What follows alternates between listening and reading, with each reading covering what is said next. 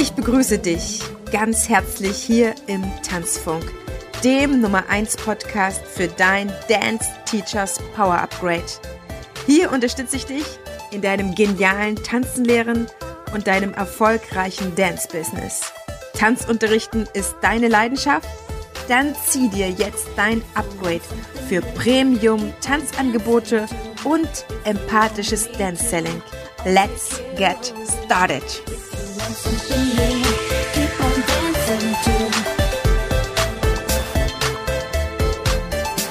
Heute bekommst du eine etwas nachdenklichere Folge, auch eine sehr persönliche Folge von mir, die da heißt Friedliche Tanzwelt in der Pandemie. Ich habe ja auf Facebook sehr, sehr viele Freunde, mit denen ich verbunden bin und auch gerne verbunden bin. Und trotzdem lese ich von Kollegen, die ich wertschätze, immer wieder Posts und auch Auseinandersetzen, harte, harte Auseinandersetzungen auch, die mir wehtun oder ja, mir fehlen eigentlich manchmal so die Worte tatsächlich, oder mit denen ich nichts anfangen kann, weil ich mich frage, warum muss man sich das so um die Ohren werfen? Warum muss man so hart diskutieren? Ich habe auch Kollegen, das muss ich auch sagen, die ähm, in einer, na, ich will jetzt nicht unbedingt sagen, sehr wertschätzenden Art, aber in sehr, in einer sehr wahrhaftigen Art miteinander sich austauschen und wo ich im Nachgang sehe, okay, die haben ihre Beiträge gelesen, die haben sich aufeinander bezogen und die haben sich jetzt nicht zu Tode überzeugt oder so oder auch wirklich auch teilweise vernichtende Kommentare gemacht. Die habe ich auch, über die bin ich sehr dankbar. Und manche Auseinandersetzungen kann ich einfach nicht ertragen, weil die mir zu heftig sind. Zu heftig an Formulierungen und auch an Ansprüchen an den anderen. Also überall dort, wo einer meint, er wisse ganz genau, was richtig ist für alle Menschen in Deutschland. Dort kann ich nicht mitgehen, weil das gibt es nicht. Es gibt keine Lösung, gerade in dieser Pandemie oder in diesen Gesundheitsfragen, die für alle richtig ist. Weil, wie wir das schon im Tanzen wissen, Menschen unterschiedlich sind. Ganz, ganz unterschiedlich. Und auch fürs Tanzen lernen ganz unterschiedlich bereit sind, ja, weil die mit ihren Rucksäcken kommen und da ganz verschiedene Sachen drin sind, ganz verschiedenes Lernverhalten, ganz be verschiedenes Beziehungsverhalten, Kommunikationsverhalten, Lernbereitschaft oder auch ja Vorwissen, all diese Sachen. Und das ist am ganzen Menschen so, also wir haben alle auch, denke ich, unterschiedliche Immunsysteme und unterschiedliche gesundheitliche Biografien. So von daher gesehen kann ich da nicht mitgehen. Ich kann da nicht mitgehen zu sagen, es gibt das Mittel für alle. Und es tut mir weh, wenn einer sich hinstellt oder mehrere, ja, also und ganze Gruppen auch und ähm, ganze Netzwerke voll davon sind, dass das diese eine Lösung ist und diesen Anspruch auch gerade zur heutigen Zeit mit dieser einzigen Wahrheit, den gab es noch nie. Also, nee, wird es auch nie geben. Und da wird es nicht ein einziges Thema geben, wo da ausgerechnet die, die absolute Wahrheit gibt.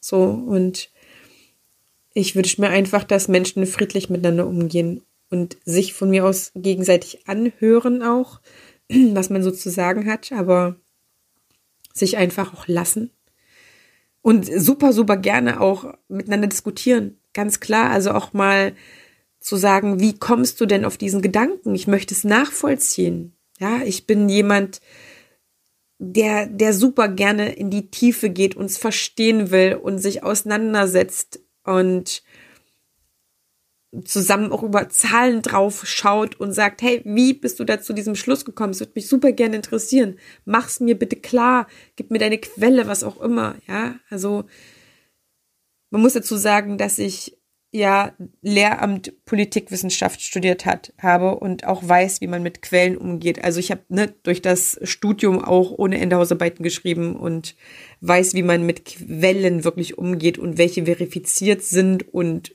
ne, das Dritt-, Fünft-, ähm, ähm, Sekundär-, Tertiär-, Quartiär-Quellen, also irgendwann hört es dann auch auf, dann sind die nicht mehr glaubwürdig. So und es gilt immer die Primärquelle rauszufinden. Das heißt, wo kommt diese Information als erstes her und wer hat sie in die Welt gesetzt im besten Fall. Ne? So bei Büchern.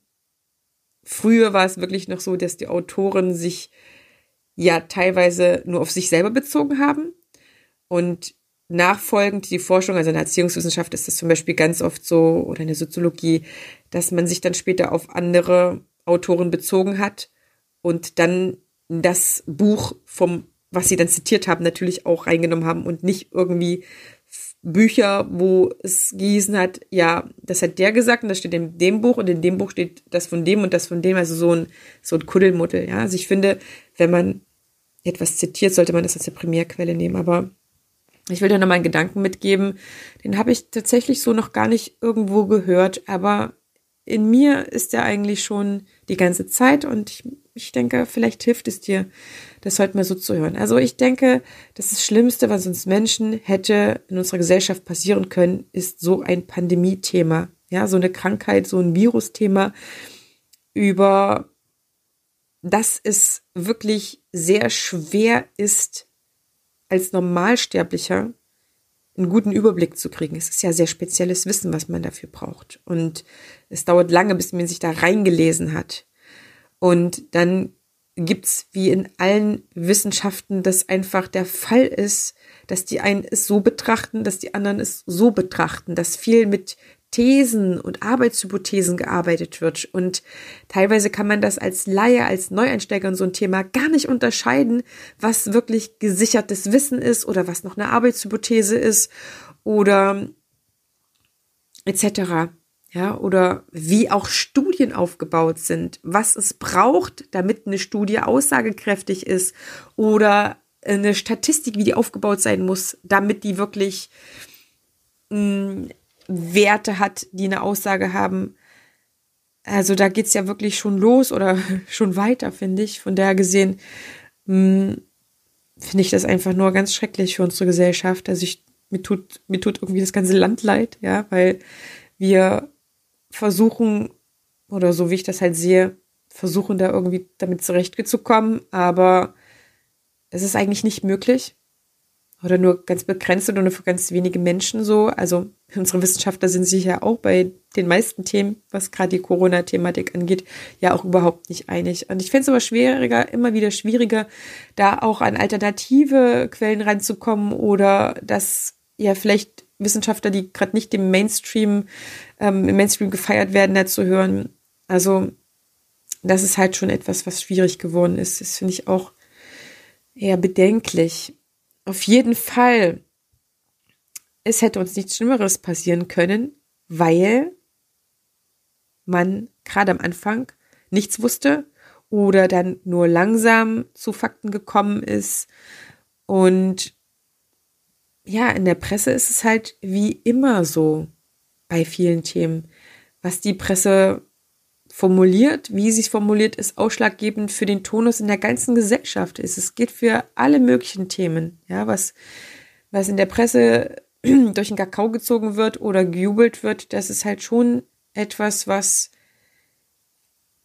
dann vielen Leuten etwas ausmacht, wonach sie sich richten und da darf man trotzdem aufpassen, weil, und das kann ich dir als Politikwissenschaftlerin auch sagen, die gelernt hat, mit Medien umzugehen, weil ich ja darauf geschult wurde, das dann irgendwann Schülern beizubringen, was ich übrigens auch in der Schule gemacht habe. Medialer Umgang, dass man da eine gewisse Kompetenz braucht, damit man halt einfach unterscheiden kann, wo verschiedene Quellen herkommen und dass man halt erstmal nichts glauben soll, sondern dass man erstmal prüfen soll, so, ne? Und dann braucht es halt Zeit, um sich mit gewissen Themen auseinanderzusetzen und die hat auch nicht jeder und deswegen muss man auch vorsichtig sein, wirklich, ähm, was man weitergibt. Also ich habe wirklich immer wieder zu tun, Quellen zu verifizieren und möchte auch da nur glaubwürdiges teilen. Mir gelingt das auch nicht immer, aber das braucht Sorgsamkeit oder nee, Sorgfältigkeit sagt man. Das braucht Sorgfältigkeit. Also so ein spezielles virologisches Thema ist nur einer kleinen Gruppe in unserer Gesellschaft vertraut gewesen und prinzipiell haben da auch nur wenige drüber geforscht und ich glaube in diesem ganzen Virologie-Thema gibt's auch wieder Differenzierungen, über die, die ich auch nicht überblicke oder die ich mich auch krass erst reinarbeiten muss. Von daher gesehen hat's da ja auch schon wieder eigene Spezialisten. Das heißt, als normal Intellektueller, ja, also selbst als normal Intellektueller braucht man wirklich eine gewisse Zeit, um sich reinzuarbeiten und gerade überschlagen sich die Informationen auch. Also wie soll man da hinterherkommen in seinem Alltag? Und natürlich hat am Anfang die Politik so gehandelt, ähm, als ob sie irgendwie so vom Schlimmsten ausgeht, um irgendwie alle zu beschützen und behüten. Und mittlerweile sind mir die ganzen angstmachenden Sachen oder panikschürenden Sachen nicht mehr geheuer. Ja, also ich muss mich da auch davor schützen, weil mir das alles zu viel wird, weil das mich wahrscheinlich auch irgendwann krank machen würde. Alleine nur immer so Angst gemacht bekommen zu kriegen, ja. Also ich sag mal so, die Chance, das als Normalsterblicher alles zu durchblicken, die ist halt einfach mit dem entsprechenden Vorwissen so kaum möglich oder wenig möglich, ne? Oder man muss halt so dann einen Intensivkurs in Virologie starten, um sich da durchzufuddeln. Aber, und das ist jetzt das, was ich halt auch wieder schwierig finde, sobald man sich dann die Mühe gemacht hat, und ich habe das im ersten und auch im zweiten Lockdown, ja, sag ich mal so zur Hälfte auf jeden Fall auch gemacht, und mich darum bemüht, sobald man sich da dann eingearbeitet hat, wird man ja schon wieder so ein bisschen zum Spezialisten. Man merkt dann, dass es wirklich auch anstrengend ist, dass man viel wissen muss, dass man viel recherchieren muss und viel lesen muss und sich auseinandersetzen muss. Und wenn man dann zum gewissen Verständnis gekommen ist, kann man ja schon wieder mit denen, die diesen Prozess nicht gemacht haben, schon gar nicht mehr richtig reden, sondern nur noch mit denjenigen, die irgendwie auch so ein gewisses Verständnis sich erarbeitet haben und dann fängt man an, sich mit denen zu unterhalten. Wie hast du das interpretiert? Wie hast du das gelesen? Also da geht ja ähm, nicht nur Zeit drauf, sag ich mal, sondern da geht halt auch schon wieder eine halbfachliche Diskussion los oder Recherche, wie auch immer. Also ich finde wirklich, es ist eines der schlimmsten Themen, was uns hätte passieren können, weil es eben so speziell ist. Als eingeführt wurde, dass man sich im Auto anschnallen muss, da gab es auch vorher Abstimmungen und Recherchen und Statistiken und so weiter und so viele Tote gab es da. Aber das sind ja alles viel, viel einfache Sachen, die den Einzug in unsere Gesellschaft auch als neue Norm gehalten haben, als jetzt so ein Thema. Und ich glaube, das hält einfach die ganze Gesellschaft auf Trab und zieht allen Energie, egal zu welcher, ja, Richtung man sich gerade hingezogen fühlt oder Lager. Ich finde, es gibt irgendwie so mittlerweile Lager ähm, das zieht allen Energie, das tut allen nicht gut. Das tut auch unserer Tanzwelt nicht gut. Das heißt, an der Stelle, wo du dich vielleicht ertappst, dass du nur einer Meinung bist, dass es nur so sein kann, wie du das gerade dir erarbeitet hast, vielleicht auch, ja. An der Stelle darf man wieder zurück, einen Schritt zurückgehen und sich in Erinnerung rufen, es gibt kein absolut gesichertes Wissen. Alles ist relativ, wie Einstein das schon gesagt hat. Man muss immer gucken, was die Bezugsgröße ist.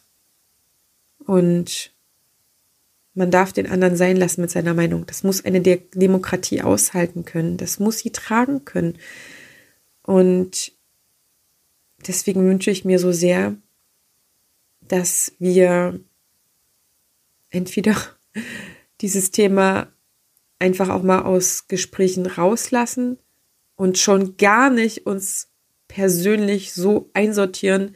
Was weiß ich, der ist geimpft, der ist nicht geimpft und solche Sachen, das finde ich ganz schrecklich. Ich will das wirklich nicht für mich haben. Ähm, und ansonsten einfach mal dem anderen erwachsenen, mündigen Bürger mit einem Verstand gewisse Dinge wieder zusprechen.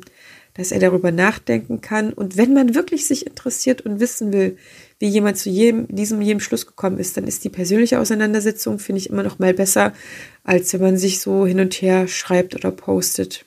Das ist leichter gemacht, weil man dann ja auch niemanden vor sich hat. Das sind erstmal so meine Gedanken dazu. Also ich wünsche mir einfach viel Frieden. Und bei allem, was ich reingebe in die Netze, frage ich mich, trägt das zu diesem Frieden bei?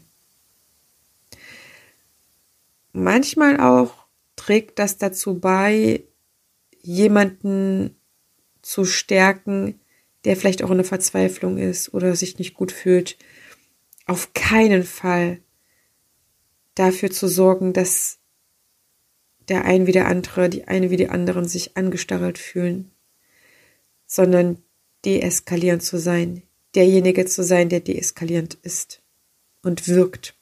Weil, hey, ich bin Empathin. Ich habe eine ganz, ganz, ganz große empathische Fähigkeit.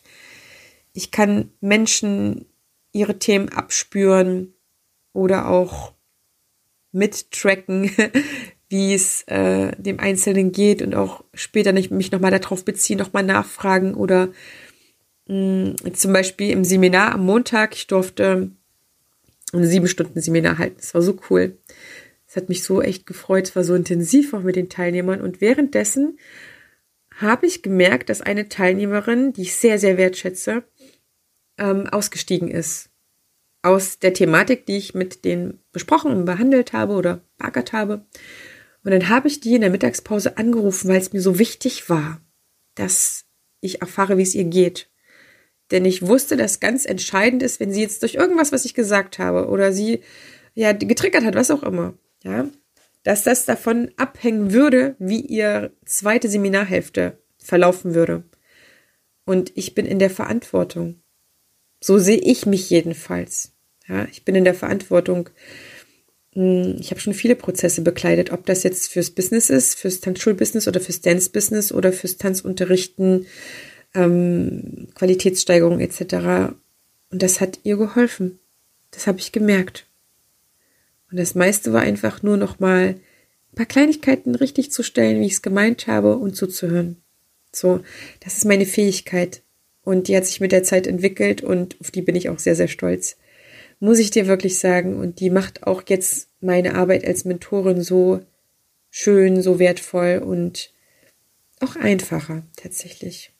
Und als Empathin kann ich es nicht ertragen, dass sich Lager bilden, dass eine Gruppe zu einem Boomern gemacht wird und wir dann vielleicht aus der Geschichte nicht so viel gelernt haben sondern ich bin jemand, der möchte, dass man miteinander einen aufrichtigen Dialog hat oder ansonsten sich einfach lässt, wertschätzend lässt, aus dem Weg geht und einfach keinen Schaden mit dem, was man schreibt oder sagt, anrichtet im anderen. Ja, also ich glaube, da wird sich einfach gerade viel wehgetan und das brauchen wir überhaupt nicht. Wir brauchen Frieden. Wir brauchen Ruhe. Wir brauchen vor allen Dingen Menschen, die sich auch einander zugestehen, dass man gut im Sinne für sich und die Gesellschaft handelt, so, so gut wie es geht. Das wünsche ich mir. Und jetzt komme ich noch zu einem Punkt, der mir wichtig ist, weil er meine Arbeit betrifft, weil er wahrscheinlich auch deine Arbeit betrifft. Was bedeutet das für unseren Tanzunterricht? Und darüber habe ich mir sehr viel Gedanken gemacht. Denn ich muss dir gestehen, dass ich an einer der vergangenen Stunden eine Situation hatte, wo ich auch wieder in der Gefahr war, meine Meinung, zu der ich gekommen war, dass ich darauf verharren wollte, dass ich darauf pochen wollte. Es war die Situation, dass ich in meinem Familientanzkurs, wo Eltern mit Kindern, bis zu mehreren Kindern und größeren Kindern, als man dann schon die Kinder alleine zu uns bringen kann, dass die mit der Maske kamen, wo sie eine Stunde vorher nicht mit der Maske kamen, zwei von drei Erwachsenen. Und ich bin einfach der Meinung, dass das Beste für Kinder ist, ein Gesicht zu sehen. Ja, auch das Gesicht der eigenen Mama und des Papas während des Tanzens, weil es etwas Emotionales ist und weil Emotionen sich einfach zum Großteil über Gesichter teilen lassen. Und ich war der Meinung, dass es falsch ist, dass die Frauen da machen. Beziehungsweise wollte ich, ja, ich hätte sie am liebsten rausgeworfen. Es klingt so schlimm.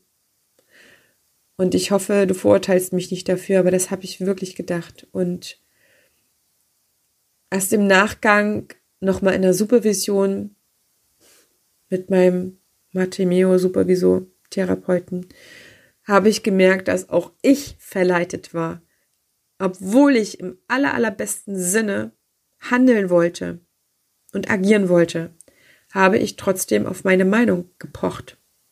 Und das tat mir im Nachhinein leid, weil das wollte ich nicht. Ich wollte, dass alle eine gute äh, Erfahrung machen und dass alle die bestmöglichste Energie haben. Deswegen weiß ich jetzt aus dieser Erfahrung noch mal deutlicher denn je. Es ist wichtig, das Thema Corona aus dem Tanzunterricht rauszulassen so gut es geht. Ja, weil es darf keine Rolle spielen, was in dieser Tanzbubble bleibt. Weil das wieder beeinflusst, wie Menschen ins Lernen kommen. Wenn man mit einer schlechten Energie startet, kann das sein, dass das die ganze Stunde oder den ganzen Lernerfolg ver ähm, überschattet oder beeinflusst oder verändert halt einfach, ja. Das heißt, meine Empfehlung, meine persönliche Empfehlung, lass das Thema raus, weil es eben auch heftig polarisieren kann oder ein Polarisierungspotenzial hat. Am Ende wissen wir gar nicht, wie der Einzelne zu bestimmten Maßnahmen, Einstellungen und so weiter steht. Und es ist ein viel zu großes Gefahrenpotenzial für die Lernprozesse, die dann ja eigentlich stattfinden sollen oder auch Ener schlechte Energien alleine nur, ja, die im Raum gelassen werden soll, wo ich auch dann sage, boah, das, das kann man ja dann wirklich ganz schlecht handeln oder bremsen. Deswegen sei wohlwollend, nimm von Anfang an das Tanzen in den Fokus, lass es nur darauf zu sprechen kommen oder über andere, vielleicht kleine persönliche Anekdoten, die einfach so das Leben schreibt. Aber es ist wichtig, dass du einen Tanzraum kreierst, der frei davon ist, unbelastet ist und die Lernprozesse fürs Tanzen einfach schön sind. Das Tanzen auch nach wie vor als etwas sehr, sehr Schönes abgespeichert wird im eigenen System. Und das ist das, was ich gelernt habe. Und zwar erschreckend für mich. Aber so darf man mit seinen eigenen Einstellungen konfrontiert sein, die reflektieren und in eine Wertschätzung bringen. Und ganz krass, heute hatte eine andere Mutter die Maske auf, die bei den vorgehenden Mal mit Gesicht da war. Und ich war fein damit. Und ich habe gesagt, ja, sie ist erwachsen, sie kennt ihr Kind. Und ich gestehe ihr natürlich zu, dass sie das für sich entscheiden kann. Und wenn sie wieder besser geht, dann wird sie wieder ohne Maske kommen. Und ansonsten nochmal das, was mir mein Martemeo-Therapeut nochmal als Tipp gegeben hat, ist in der Kommunikation zu bleiben. Wir Erwachsenen können ja viel besser Gesichter abspeichern, als Kinder das können. Für Kinder ist es wirklich viel, viel wichtiger, Gesichter zu sehen, weil sie noch nicht diesen Lernerfolg hatten, beziehungsweise diese viel, viel Lernerfahrung ähm, im Sinne von Gesichtsstudien schon fast, ja. Kinder gucken ja einfach andere Menschen wahnsinnig gerne an. Und dadurch haben wir ja im Laufe unseres Lebens unfassbar viele Mimiken und Gestiken abgespeichert und Gesichtsausdrücke. Auch durch Zeitungen kann man das manchmal so ein bisschen lernen, aber hauptsächlich am lebendigen Wesen. Und wir Erwachsenen haben dann einfach den Kindern alleine durch unsere jahrelange Erfahrung oder durch unser jahrelanges Gucken und ähm, Sehen ganz andere abgespeicherte Mimiken. So wir können diese Lücke viel, viel besser füllen, die eine Maske in einem Gesicht hinterlässt, als Kinder das können. Und ich sag mir dann immer, Heidemarie, du bist ja mit deinem Gesicht sichtbar. Und du bist entflammt fürs Tanzen. Und dann bist du eben die Fläche. in dieser Stunde für das Kind. Und ansonsten empfehle ich immer, ja, dann, wenn Eltern sich, und das sieht man manchmal auch in der Körpersprache, sich freuen, wenn das Kind gerade irgendwas gemacht hat, ne, oder dann einfach noch mit zu betonen, hey, also darüber kannst du dich wirklich gerade so freuen und ich weiß, dass du dich freust, ja, oder sowas zu sagen. Damit das, was man sonst auf dem Gesicht sieht, einfach stärker verbalisiert hat. So, das ist einfach etwas, was du dann leisten könntest, wenn du das möchtest. Einfach mehr Worte dafür zu bringen, was das Kind gerade macht oder wie es der Mutter möglicherweise geht, weil du sie oder ihn kennst. Und das funktioniert auch bei Menschen, die man nicht so gut kennt, weil du jemand bist, der Körpersprachen erfahren ist. Vorausgesetzt natürlich, du bist jetzt schon ein paar Jahre im Business, das ist ganz klar, ja. Anfängern fällt das natürlich da noch mal ein bisschen schwerer. Da müsste man dann einfach gucken, wie du arbeitest. Wenn du jetzt sagst, hey, Marie, ich kann aber wirklich noch ein paar Tipps gebrauchen, dann empfehle ich dir, buch dir bei mir einfach eine Session. Die Links dazu findest du in den Show Notes und dann gucken wir ganz speziell für deine Situation. Ja, ich kann ja hier immer nur auf einen ähm, bestimmten, ich sag mal, allgemeineren Erfahrungswert oder Schatz eingehen oder Thema. Genau. Das ist so, dass du kannst dort mit deiner Sprache einfach auch ein bisschen die Lücke schließen, die vielleicht so ein Gesicht, was vorübergehend da mit wenig Gestik zu sehen ist oder Mimik besser gesagt, da die Lücke schließen, um für die Kinder auch da zu sein. So, ich glaube, für die Kinder ist es auch so besonders wichtig. Ja, und indem ich das lassen konnte, habe ich gemerkt, ähm, das war eine Erfahrung, die ich gebraucht habe. Das klingt total irre, ich weiß. Also ich sortiere es nochmal. Es war eine Erfahrung, die ich gebraucht habe für mein ähm, wieder locker werden, für mein Überprüfen, welche Position habe ich, was gestehe ich erwachsenen, mündigen Menschen zu. Und mich hat das wieder ein bisschen selber eingenordet und ich war heute voller Frieden in dieser Tanzstunde und allen ging's gut. Auch mit Masken tragenden Erwachsenen. Ja, ich denke mal, das kann jetzt ja auch über die Winterzeit immer mal wieder vorkommen. Also bei uns ist es nach wie vor so, dass die meisten natürlich beim Tanzen gerne die Maske ablegen. Aber wenn jetzt der eine oder andere mit so einem kleinen Schnupfi ankommt oder so und dann die Maske aufsetzt, ist es für mich völlig fein. So, damit das Kind dann zum Beispiel tanzen gehen kann. So. Genau, also vorausgesetzt, ja, 2G, 3G, was auch immer gerade herrscht, ist natürlich erfüllt. Aber es gibt ja auch noch Schnupfen, der hat nichts mit Corona zu tun. Und da darf man einfach dann dem anderen zugestehen, dass er verantwortungsbewusst ist. Und dann sind wir auch an, am Ende dieser Folge angelangt. Und ich habe schon wieder fast eine halbe Stunde mit dir gesprochen. Es ist so irre. Ich bedanke mich so herzlich bei dir, dass wir hier so die Zeit miteinander verbringen können, dass du Teil dieser Folge bist. Ich finde es echt toll. Und wenn dich dieses Thema auch bewegt, dann schreib mir super gerne auf Instagram eine PN oder eine E-Mail oder ruf mich an. Ruf mich auch total gerne an. Ich bin vormittags erreichbar übrigens. Ich bin jetzt nicht irgend so ein entfernter Superstar oder irgendwas. Ich bin super nahbar. Manche Menschen wundern sich manchmal, wie nahbar ich bin. Aber ja, mach das, wie du dein Bedürfnis hast. Ne? Also wie gesagt, ich freue mich immer, wenn du mit hier reinhörst, wenn du mit dabei bist und einfach Teil der Folge bist. Ich freue mich, wenn du jemanden hast, der vielleicht auch gerade an diesem Thema dran ist und wo du denkst, dem würde das helfen, diese Folge zum Beispiel auch zu hören, dass du diese Folge einfach demjenigen teilst oder derjenigen. Das würde mich sehr freuen. Und jetzt wünsche ich dir eine fantastische Tanzzeit. Wir hören uns in der nächsten Podcast-Folge und lesen uns im nächsten Blogartikel. Alles, alles, alles Liebe, deine Tanzbotschafterin.